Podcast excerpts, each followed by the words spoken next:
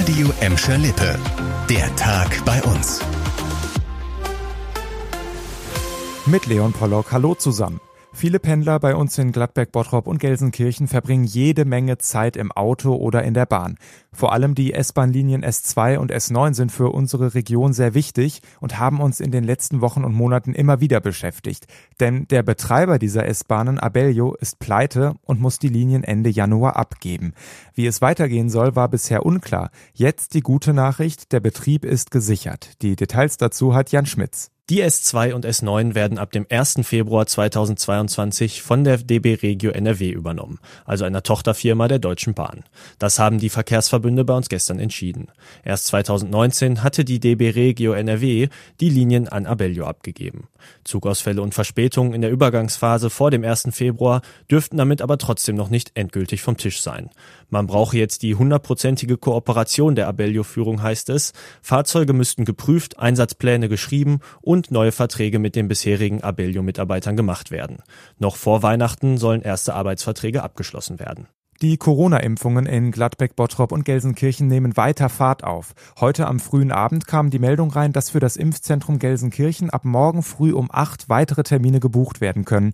Und wenn ihr euch jetzt denkt, Moment, das hatten wir doch gerade erst, stimmt. Erst gestern hatte die Stadt Termine für das Impfzentrum in der Emscher Lippe Halle freigegeben, das ja am Freitag wieder aufmacht. Die Termine waren aber alle innerhalb weniger Stunden vergeben.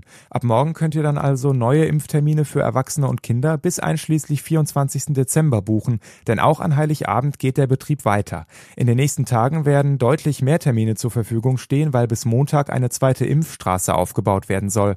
In Bottrop wurden schon heute Morgen Termine für das Impfzentrum freigegeben. 360 Termine wurden dort extra für Kinder freigehalten.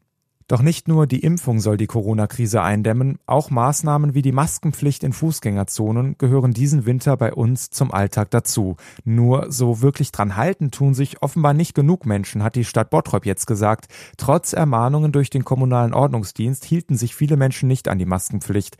Deshalb würden die Kontrollen in den Fußgängerzonen von Bottrop und Kirchhellen jetzt verstärkt und auch beim Bußgeld werde man konsequent sein. 150 Euro kostet der Verstoß nämlich laut offiziellem Corona-Bußgeld Katalog des Landes.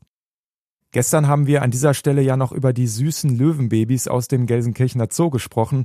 Heute gibt es auch wieder tierische Nachrichten, aber die sind alles andere als schön. Auf einer Weide in Kirchhellen ist nämlich wieder ein Pony gerissen worden, wahrscheinlich von einem Wolf.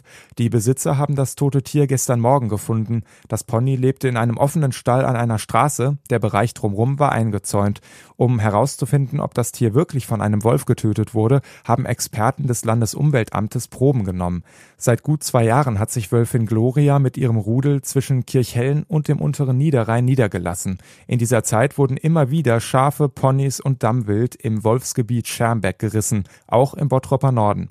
Landwirte fordern deshalb den Abschuss der Wölfe. Das NRW-Umweltministerium lehnt das ab.